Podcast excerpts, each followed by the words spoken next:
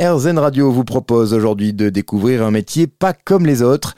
En 2019, Louise Drieux a fondé Sabot sur Terre, une entreprise spécialisée dans les travaux par traction animale, une pratique ancienne mais qui garde pourtant toute sa place dans notre société, selon Louise, car elle a de nombreux avantages. J'ai deux chevaux qui travaillent avec moi, Nina et Fleur.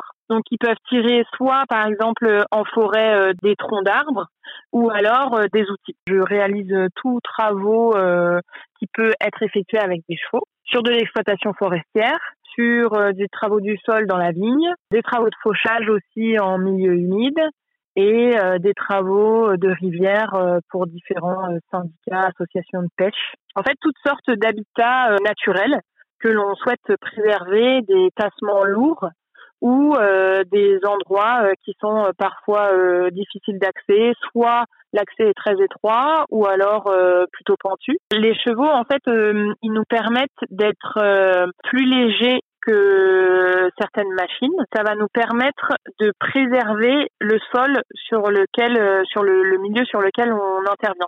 Parce que nous, euh, grands humains, euh, mais tout petits humains comme sur la planète, en fait, on se rend pas forcément bien compte de toute la biodiversité du sol sur lequel on marche. Et, en fait, il y a des milliers et des milliers d'espèces qui font que notre terre peut produire et peut rester en vie et tout part de, du sol en fait.